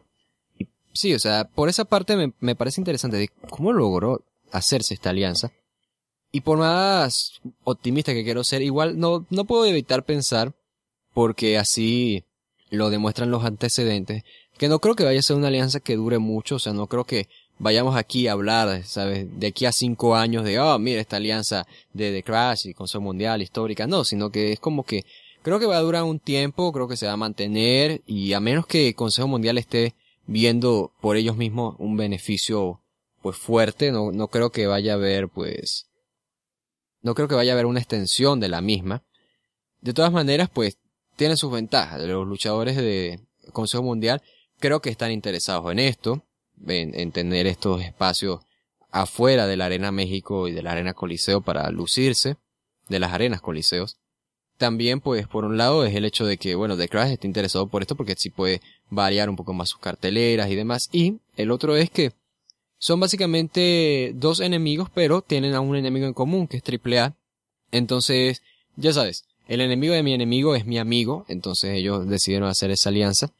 Y ya digo, es interesante eso por una parte porque The Crash está haciendo algo que, es que se considera imposible y están yendo a lo grande. Yo creo que conflictos podrían empezar a haber en todo caso cuando veamos a The Crash en televisión, cuando ya una vez que lleguen, y ahí creo que podrían haber algunas diferencias. Pero de momento, Gin, estamos viviendo una época increíble en donde, en donde Chris Jericho va a luchar en el Tokyo Dome, en donde vemos a The Crash queriendo traer a Okada a Tijuana, o sea, Básicamente que estamos viviendo una época bastante, bastante loca. Y bueno, Jinder Mahal acaba de perder el campeonato en WWE, así que ¿qué más podríamos estar pidiendo, no? ¿Ah? ¿Qué me dices? ¿Que Jinder ha perdido el campeonato? o sea, eso pasó antes de que, de que viajamos en el tiempo. Sí, sí, uy. Maldita sea. Vamos, bueno. Y hablando de viaje en el tiempo y espacio, pasamos a la siguiente nota. es que al parecer Conan ha encontrado los campeonatos de, de, Crash por pareja, por ahí, la, entre el tiempo y el espacio. Y va bueno, ahora la empresa vuelve a tener los cinturones y a los cuales se han declarado vacantes y se coronará a nuevos monarcas tras este último reinado de Matt y, Jeff Hardy que bueno, tras su firma con WWE no volvieron a la empresa y va bueno, se eh, iban a realizar un show para coronar a nuevos campeones el 6 de noviembre, dos días después de esta, de esta función del sexto aniversario. Iban a realizar este show en Nuevo Laredo y se coronarían nuevos campeones mm, en una lucha en la cual estaban los Lucha Brothers, eh, War Machine, eh, Willie Mack y Mecha Wolf. Eh, pero bueno, cuéntanos qué ha pasado con toda esta lucha, que nuevos campeones, la situación de los títulos, etcétera. Mira, básicamente lo voy a decir tal cual. O de Crash se hicieron los pendejos olvidaron que habían campeonatos de pareja otra vez, porque porque de los resultados de Nuevo Laredo no hay, o sea, no hay resultados de Nuevo Laredo. O sea, puedes buscar los resultados, en, bueno, porque están en gira, ¿no? Y están los shows en Nuevo Laredo, Aguascalientes, hubo un show en Querétaro, eh, iba a haber un show en Metepec que al final no se dio. Entonces, este show en Nuevo Laredo, no hay resultados al completo. Y si hubo nuevos campeones, entonces nadie se ha enterado. Y precisamente yo creo que por eso es que no hubo nuevos campeones. Porque al menos de Crash creo que tendría la decencia de subir una foto, ¿no? O, o, o al menos los luchadores que ganaron el campeonato tendrían la decencia de subir una foto decir, ah, mira aquí nuevos campeones y tal, celebrando, ¿sabes? Al menos. Pero no, no hay nada, no hay nada, no hay absolutamente nada. Y mi especulación aquí es que, pues simplemente, supongo que Mac y Jeff Hardy todavía tienen los campeonatos de The Crash, y The Crash habían dicho que iban a tener nuevo diseño, entonces probablemente venían con el campeonato peso pesado, todavía no lo han, no los han terminado, y entonces dijeron, bueno, o sea, no vamos a hacer lo mismo de, de en el show de aniversario, así que no hagamos esa lucha por los campeonatos. Y bueno, seguimos sin campeonato, pero al menos están reconociendo, ¿no? De que el campeonato, pues sí, ya vamos a coronar a alguien nuevo, vamos a tener un nuevo diseño, entonces, de que va a haber nuevos campeones, los va a haber. Eso al menos esperemos. Pero ya digo, o sea, ¿sabes qué? Mientras más lo pienso, más me molesta. Y es que, ¿recuerdas que hubo un show en WrestleCom en donde los luchadores lucharon en contra de los Hardys? Yo digo, ¿por qué no defendieron los campeonatos allí? O sea, no, no podían, o no lo ah. pensaron de repente. Dijeron, ah, oh, sí, ah, mejor no. Podemos defender acá, no sé. Por contrato. Mm. Pero era el lugar perfecto, ¿eh? Porque, o sea, fue, fue la última vez que se enfrentaron. Entonces, digo, ya que era, dentro de, dentro de los planes, dentro de los planes del universo Hardy, de, de los viajes, espacio en el tiempo, pues al final no estaba luchando en WrestleCon porque no había cámaras para grabarlo, así que, bueno, había cámaras, pero no, no, no las adecuadas, ¿no? Las, no las de Impact, ni las de Ring of Honor, ni las de ninguna empresa sin grande, así que quizás por ahí, no, por eso no hicieron el cambio, pues bueno, la verdad que fue una situación rara, Hardy, bueno, a ver qué, qué sucede con la empresa, porque ya digo, eh, Mm, no hay resultado, no hay no hay evidencia, no ¿qué, qué, está pasando con esta situación? Eh? En estos días uh, alguien les pregunta, ¿no? Oye, ¿qué pasó con los campeonatos de pareja? Y ellos, ¿campeonatos de pareja? Pues, ¿Cuáles? No sé de qué estás hablando. sí, los de los Hardy. Pues, ¿Quiénes son esos Hardy? Ajá, no entiendo nada de lo que me estás diciendo. Ay, Dios mío. La verdad es que creo que no, no, ahora mismo no conozco otro campeonato que tenga esta situación ahora mismo de incertidumbre de qué diablos está pasando. Pero, vaya, curiosa situación. Y bueno, con, ya con este repaso a The Crash, pasamos a la sección de independientes, esta sección de las más divertidas que tenemos. Y un repaso un poco a todo este, a todo este mundillo independiente que tenemos en México. Y bueno, empezamos con este, con Lucha Riot, eh, estaba ese show de Legalicen Martinete, ¿no? Cuéntanos más sobre ello, Walter. Sí, Lucha Riot, que este show, de una vez les voy diciendo, no van a encontrar nada. nada, absolutamente nada. Pero hay una buena razón para ello, y es que están respetando el acuerdo que tienen con la plataforma de Powerbomb TV, y todo el mundo recibió instrucciones de que por favor no graben. O sea que es algo extraño porque ves que incluso en The Crash no se suele pedir a la gente que no graben. Pero aquí ves que Luchar Bayo pidió que por favor no grabara y vi que había el, caso, según escuché, el caso de alguien que estaba transmitiendo en Facebook y era como que una sola persona lo estaba, lo estaba viendo y la gente pues terminó pues que oye no, no hagas eso, ¿sabes? O sea, que la gente se resolvió ahí mismo en la arena como que mira, no, no vamos a grabar porque nos pidieron que no lo hiciéramos y efectivamente pues terminaron respetando eso. Eh, lo que escuché fue una crónica de, de Cops Fan y de Viper que fueron al show. Saludo a ellos, ¿no? Que, o sea, son mi mejor fuente de información en cuanto a lucha libre. Saludo también a, a Raúl, a, Microman Fever, el amigo. Y de esto. El show, por lo que estaban comentando, fue un muy buen show. Fue interesante, sobre todo, oír la crónica de ellos, porque Lucha Arballo ya les había dado una especie de introducción, que es básicamente como una india estadounidense o británica con lucha libre, eh, o, con el concepto de lucha libre ahí en México. Y ya te digo, o sea, hubo momentos en los que estaban cantando, haciendo cánticos en inglés. O sea, estaban cantando, por ejemplo, Please Combat, ese tipo de cosas, ¿ves? Eh, ¿Quién era? Lowrider, que es un luchador eh, estadounidense él dijo un comentario así no more llaves, o sea, no más llaves, porque estaba luchando contra Black Terry. Y creo que la gente estaba cantando no more llaves, entonces imagínate, o sea, es un público que está muy influenciado por, por ese estilo, pero que mantiene esto de, de la lucha libre, ¿no? O sea, por bastante comedia, por los lances, o sea, es un ambiente lucha libre con un sentido del humor más indie estadounidense. Si es que, si es que esa definición es válida. Pero sí, por los comentarios que escuché, terminó siendo un muy buen show. Obviamente la lucha de Rey Horus y Último Ninja, que era el estelar, terminó siendo sorprendente. También tuvimos Lord Rider que le ganó a Black Terry. Lord Rider que durante la lucha dijo no, no sé hacer, no sé hacer llaves, o sea, no voy a hacer llaves y termina ganándole a Terry con una llave, porque sí. Eh, y hubo bastante comedia, dije, y por lo que estaba escuchando, uno de los que salvó el show fue un luchador de, uy, ahorita no recuerdo, de, creo que era de Sinaloa, no estoy seguro de, de qué parte de México, eh, pero un luchador independiente llamado Mr. Iguana, que se terminó robando el show y la gente pidió que por favor que lo volvieran a traer y demás, entonces bueno, ahí está Lucha Arballo de ahí teniendo un buen show y esperemos esté pronto disponible en la plataforma de Power TV.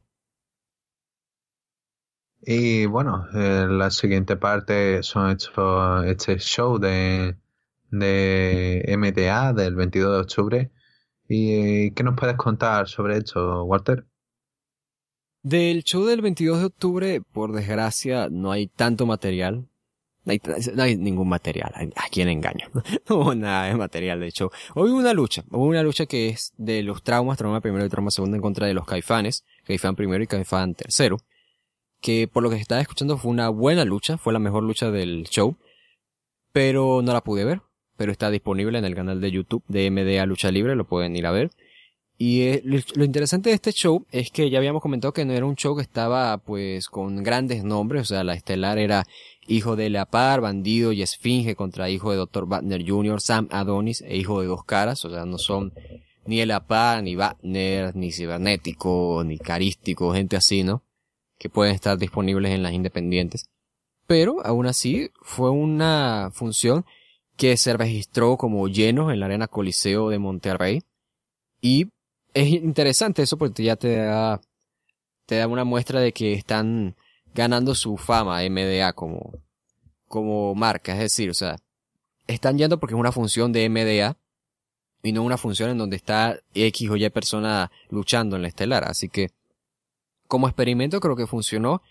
Y sí, o sea, yo recomendaría en todo caso sería esa lucha de los traumas y los caifanes, a pesar que no la he visto ya.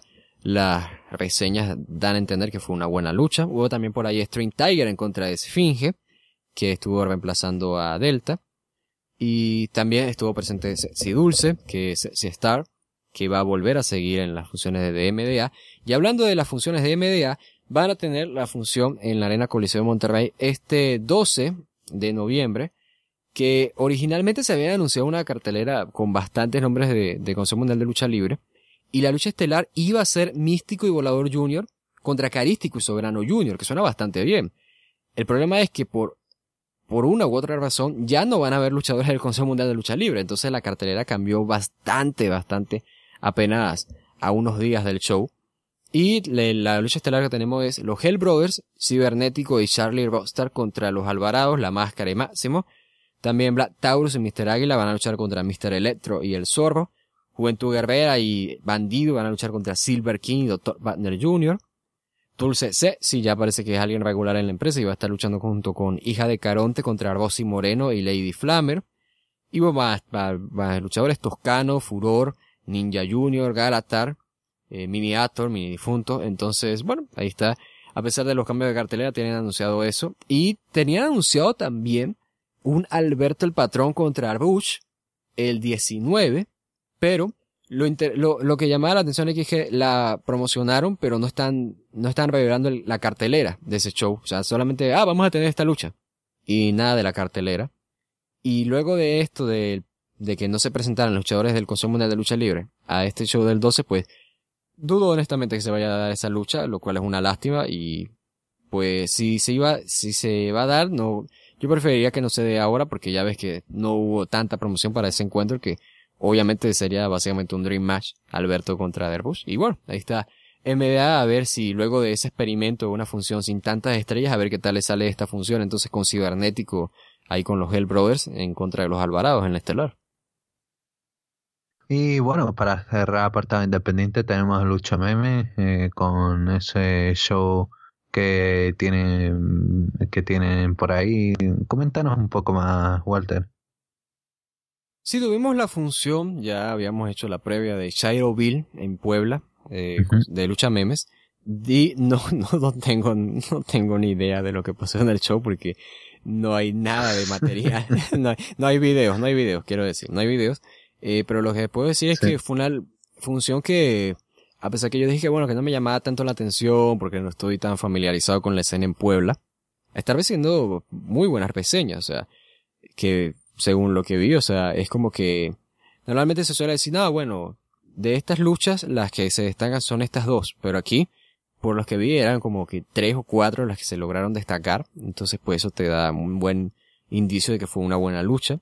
En Negro Casas derrotó a Prayer en la lucha estelar, Rey Apocalipsis derrotó a Pólvora, que está reemplazando a Dragón Rojo Jr., que no sé si está lesionado, no sé qué, por, no sé por qué no está luchando últimamente, pero últimamente se la ha estado pasando, pues, ahí en, en televisión. O sea, sí ha estado luchando, pero no es algo regular, entonces te llama la atención eso.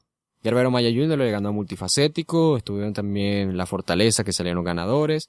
De Panther derrotó a Arcalis, aplicando un nuevo, nuevo lagunero, ya dije que era una lucha de rendición.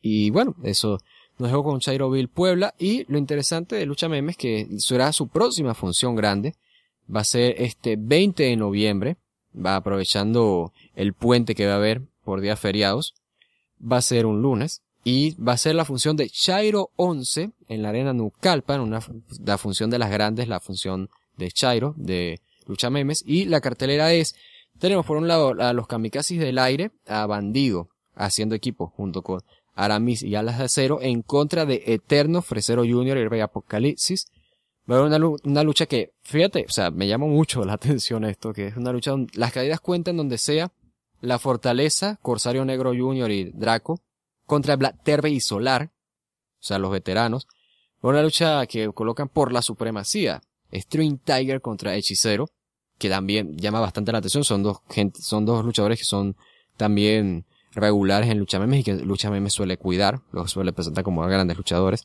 Va a haber una lucha que llaman Caja de Pandora, que es básicamente una lucha en jaula, ¿ok? Pero es una lucha en jaula donde van a haber armas entre Keira y Silueta, que Keira y Silueta han mantenido esa realidad en lucha memes, y entonces van a aprovechar el escenario de Arena Nucalpa para hacer este tipo de lucha de mujeres, además que no es algo pues recurrente. Va a haber una lucha clásica, que va a ser el debut de Charles Lucero en la Arena Nucalpan en contra de Trauma Segundo. También Caifán en contra de Mr. Niebla, que Mr. Niebla pues yo dudo si va a ir o no, pero bueno, el tipo ha estado promocionando que sí va a ir, entonces a ver si termina yendo. Y el mano a mano estelar inédito game Volador Junior en contra de Ya Evans. Ya Evans que ahora llega a pelor en contra de Volador uh. Junior, así que sí, ahí está. este es el tipo de cosas que se hacen cuando hay relación mm. entre Consejo Mundial de Lucha Libre y The Crash. Así que bueno, estaremos pendientes de Chairo 11 y de esa lucha estelar que ya genera esa versión de guiña, me imagino lo que puede causar entonces cuando se dé eh, este 20 de noviembre. Y bueno, pasamos a la. Ya con esto podemos cerrar la parte de independientes y pasamos a la mejor sección del programa, la sección de preguntas, porque de, eh, recordamos que nos podéis mandar preguntas en ratalona.com, en la pestaña de lucha libre y tanto de Pro Talk. Y va, bueno, eh, no tenemos muchas preguntas esta semana, tenemos en concreto dos, también tenemos mucha publicidad, pero aparte de eso, tenemos estas dos preguntas y vamos a empezar con la primera de ellas.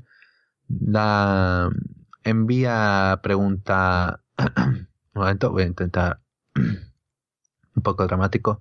Divol Melser, desde Five Star City. Hola, señora de lucha libre, soy Divol Melser y así es soy la contraparte maligna y diabólica de Dave Meltzer.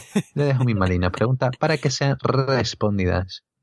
1. Recordé el caso de Zach Gowen y Chris Melendez en TNA y me preguntaba si en México existen luchadores con las características de los dos anteriormente nombrados.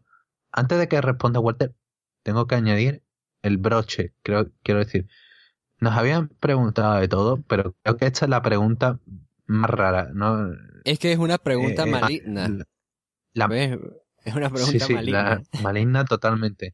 Ah, o sea, antes eran familiares, ahora contraparte, luego no sé, el, clon de, de Dave Meltzer, ¿no? Dave Meltzer, no sé, robot, algo así, no, nos mandarán. Eh, de esto, primero saludos a, Devil Meltzer. Ajá, bueno. De esto. Eh, estaba investigando esto porque me, me lo preguntó Gim.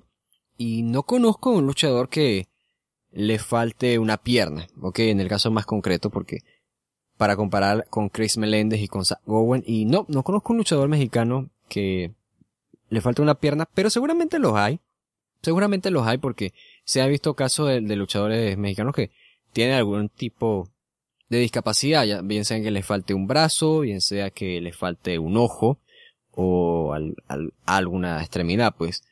Que se los más famosos son Pirata Morgan, que perdió un ojo, que es un caso famosísimo, que usa la máscara y todo debido a eso. Y el otro es el de Mocho Cota, pero Mocho Cota, pues, perdió, o sea, no recuerdo si eran dos dedos y parte de un tercer dedo, o era un dedo y parte de un segundo dedo, pero, o sea, perdió dedos de una mano, por eso el, apodo de Mocho. Entonces, pues sí, esos, esos son los más famosos, pero Caso así de que haya perdido la pierna, yo eh, no conozco realmente. Y si los hay, pues no es un caso así tan famoso. Pues bueno, pasamos a la siguiente pregunta. Quiero decir, podría, esto simplemente como nota añadida, podría haber hecho bromas con el tema. No las voy a hacer porque estoy por encima de ello. Pasamos. ¿Cuál cree que ¿Cuál cree que son los luchadores más infravalorados en la historia de lucha libre mexicana? Mm, eh, esta pregunta, el primero que se me viene a la mente es matemático. El matemático es un luchador que no es tan apreciado por el hecho de que cuando estaba surgiendo él, pues, no, no está esta costumbre de grabar eh, los encuentros en México, entonces no hay tanto material disponible del matemático, pero el matemático es de los pioneros a nivel mundial del estilo high flyer. y, el, digo mundial porque es quien lo está em, empezando a hacer en México. Entonces, cuando estás empezando a hacer eso en México, imagínate, ya estás influenciando el mundo. Y matemático es básicamente tal cual es el caso de un acróbata que se volvió un luchador. E incorporó ese conocimiento al, al estilo de lucha y fue un luchador aéreo bastante impresionante. Sobre todo teniendo en cuenta su época. O sea, es de los tipos que menos se aprecia. Y sí, creo que es uno de los talentos más infravalorados. Que perdió la máscara, si mal no recuerdo, en contra de Blue Demon. Entonces, imagínate, creo que era, creo que era Blue Demon o, o Junior. No, no, era contra Blue Demon. Contra Blue Demon. Entonces, pues, imagínense, es alguien que creo que debería tener más aprecio. Y esa sería la gran mención al menos de mi parte. Y nada más para decir a otro, porque es de mis favoritos, Superastro. Creo, Superastro es, o sea, no, no es tanto infravalorado, pero creo que por la parte, por individual podía destacar más, ¿no? Eh, es un luchador que tenía un estilo también, que era bastante sorprendente, porque es un luchador aéreo, pero por lo musculoso y por lo, por la estatura, era un tipo que parecía como una bala, o sea, rebotaba por todos lados, que es básicamente el estilo que hoy en día usa Valiente eh, está altamente influenciado en Superastro. O sea, Superastro, un grande. Y ah, para mencionar, un, un último, el Apache. El Apache porque, ya digo, un, muy buen luchador. O sea, pocas, se puede decir pocas cosas más del Apache en cuanto a calidad en el ring. Y también es que era alguien muy carismático. O sea, que podía hacer segmentos y, ¿sabes? Podía ser el papá malvado, luego podía ser el bueno, o sea, siempre tenía carisma el Apache y creo que no le dieron tanto empuje por el tema de la estatura, porque pensaron, bueno, o sea, no tampoco es como para ser top de una empresa, pero yo creo que tenía potencial para hacer grandes cosas el Apache. Yo me gustaría añadir un nombre más, porque va, bueno, a pesar de que era el tema infravalorado, no, parece que hay una, una una percepción ¿no? de lo que significa infravalorado. Infravalorado también puede ser gente que, a pesar de haber tenido éxito, no han llegado a tener tanto éxito. Y creo que el momento más infravalorado, más así reciente, eh, de haber perdido a alguien muy importante que podría haber sido un gran movimiento, eh, a mi parecer ha sido con AAA, con el caso de Pentagon Junior, Sinceramente creo que infravalorado en ese, en ese tema, en el tema de que era alguien que lo tenía todo, todo, para haber dado un gran reinado con el megacampeonato y no, no sé por X o por Y, por las circunstancias que hubo, eh, no sucedió y sí, no estaría mal incluirlo en esa lista.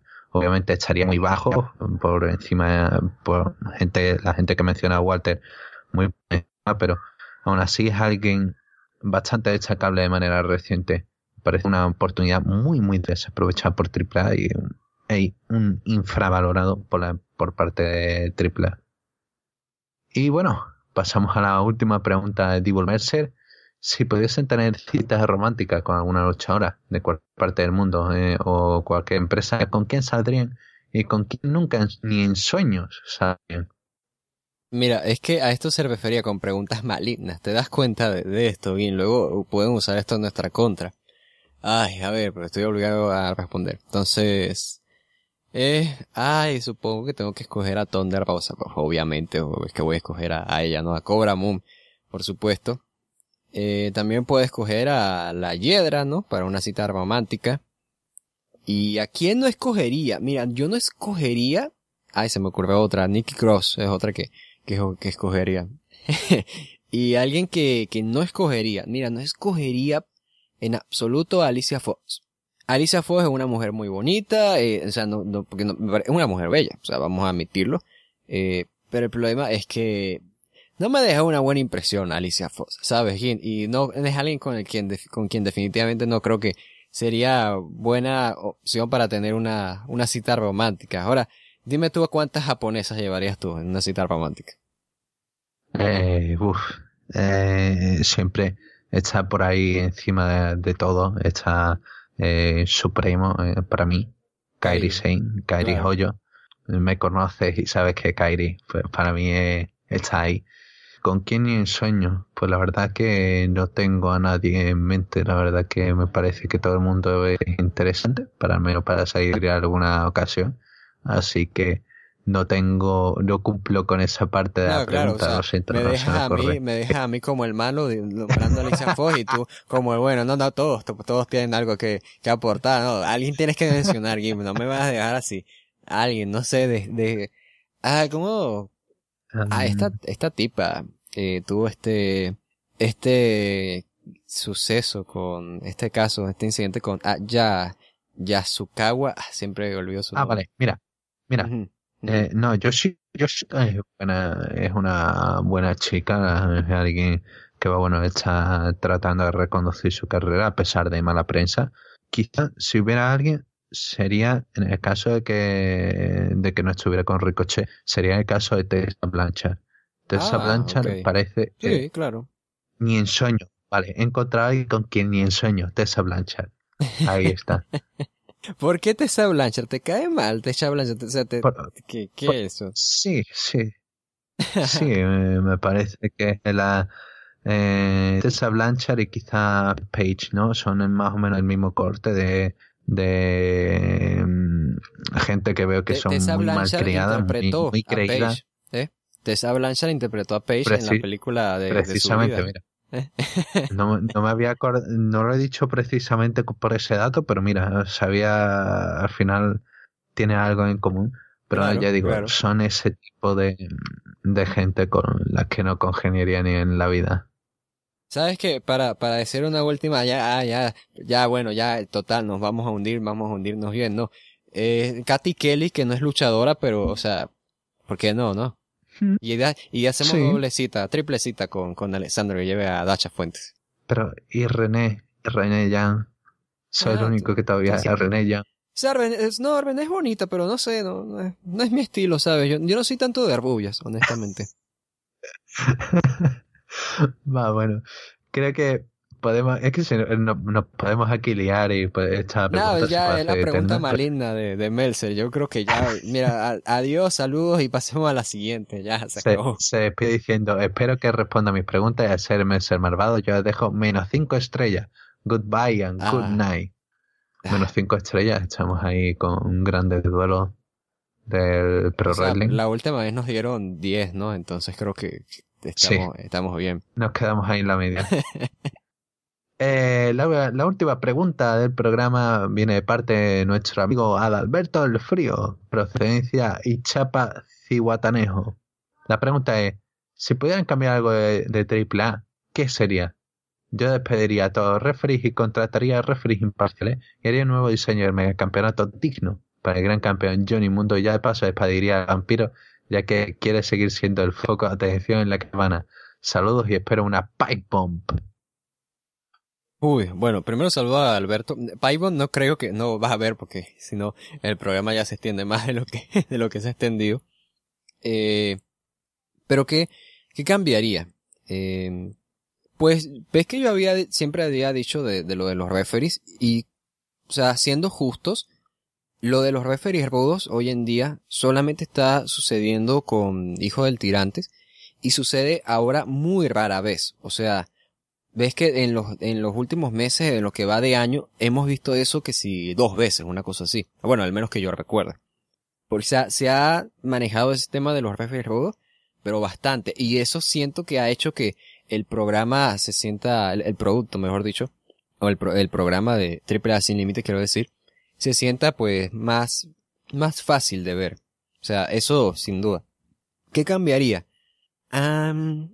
Sí, o sea, estoy de acuerdo con esto de, del diseño del megacampeonato. O sea, se me hace estúpido que el, el título de lucha underground sea mejor que el de, que el de AAA, sin duda. El, el título de lucha underground es muy bonito y me encanta. Entonces deberían cambiar el megacampeonato, sí, ¿por qué no? Pero ¿sabes qué haría yo? Yo pondría escucha nuevos comentaristas, porque les hace falta. Y Zúñiga, Zúñiga, Zúñiga es un buen presentador, Zúñiga es un buen animador, es un muy buen maestro de ceremonias, o sea, ese es su, ese es su campo. Pero, eh, o sea, es un tipo que, que no, no tiene tanto conocimiento de lucha libre y, o sea, no lo digo a mal, porque es que siempre que yo veo de repente hacer una suplex y dice, ah, mira cómo aplica ese pile driver. yo, ¿qué, estás pensando tú? O sea, es una suplex. Porque le dice a todo movimiento es una driver para él. Y eso pues me molesta. Y luego está Leo Reaño, que también es, es un tipo que es animador, es más animador que comentarista. Entonces, sí. Eh, Arturo Rivera, ni, siquiera te digo ah, que echan a Arturo Rivera, porque es como que, bueno, o sea, es, es Arturo Rivera, ¿sabes? Tengo algo de debilidad por él. No digo que hoy en día sea un gran comentarista, pero tengo debilidad por él. Y sí, o sea, creo que los reemplazaría, los reemplazaría con los comentaristas. Eso haría al producto tan, aún más fácil de ver. Yo, sinceramente, despediría, eh, realmente sobrecambiar. Intentaría eh, eso, echar algún, algún creativo, quizá algún directivo, que sean los que estén ahora mismo más enturbiando la dirección de la empresa y sobre todo establecería una buena barrera entre creativa y directiva. Necesitan estar bien separadas, pero al mismo tiempo necesitan una trabajar con la otra. Y creo que ahora mismo AAA no tiene muy bien eh, situada esa barrera entre ambas entre ambas divisiones de las empresas Sinceramente creo que lo necesitan para poder hacer eh, que, la, que la parte creativa pueda desarrollar cosas de manera orgánica, pueda desarrollar historias y sobre todo combates y tramas que sean interesantes y que no tengan cambios, que no tengan locuras, que no tengan eh, 28 fallas argumentales como hemos estado no, viendo. Claro, o sea, sale una historia y Dorian dice, no, pero vamos a hacer esto así. Entonces pues, se cambia todo. Exacto.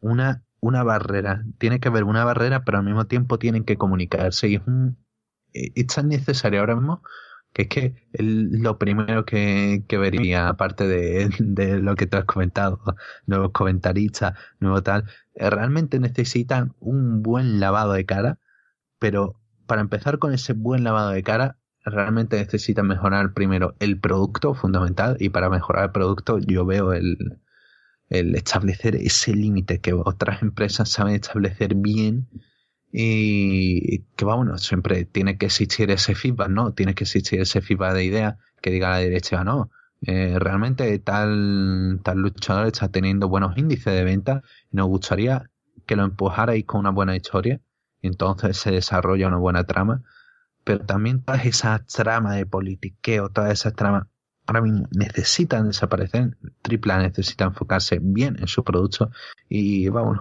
creo que esto vale como una mini pipe bomb y creo que es una manera de, de no sé si comparte mi opinión, Walter. No, claro, sin duda, es el tema, ¿no? De que al fin y al cabo la empresa es de la familia Roldán y son quienes toman las decisiones, pero no se, no hay una división exactamente en el aspecto creativo y en el aspecto directivo. Yo te digo, de AAA cambiar cosas creo que es algo que se tiene que tocar con pinzas porque hay detalles que tocar, pero el programa ya se está extendiendo mucho. Ya, eh, yo, yo no, después soltamos la Python y ya yo dije que no iba a soltar Python, así que no voy a soltar Python. Pues va bueno, con esto cerramos la parte de preguntas, cerramos el programa y va bueno, Walter, tenemos que despedirnos hasta la próxima edición de Lucha Libre. Sí, estaremos entonces al pendiente. Qué bueno que por fin logramos terminar este programa. Ay, señor. Y luego de cuatro días, ¿no? Un, un es que se tardó a hacer más que, que, el mundo. Y bueno, que no, mentira, porque el mundo se tardó a hacer en, siete días. Entonces, no, tardamos menos. Bueno, tardamos menos, eso es algo bueno, supongo. Esta despedida es extraña. A todos, muchas gracias por escucharnos y estaré, esperamos volver pronto para Puro Troll y, y esperamos volver aún más pronto para Lucha Libre. Y hasta entonces, un abrazo y gracias por su atención. Les damos gracias por esa escucha, descarga y por su apoyo tanto en solorelling.com como en raddelona.com. Eh, les damos gracias también por esa escucha en iBox, iTunes y YouTube. Recordamos que podéis seguirnos en redes sociales, tenemos página en Patreon y tenemos nuestra publicidad por AliExpress. Estaremos una próximamente con el programa de Puro Talk, ya iremos informando.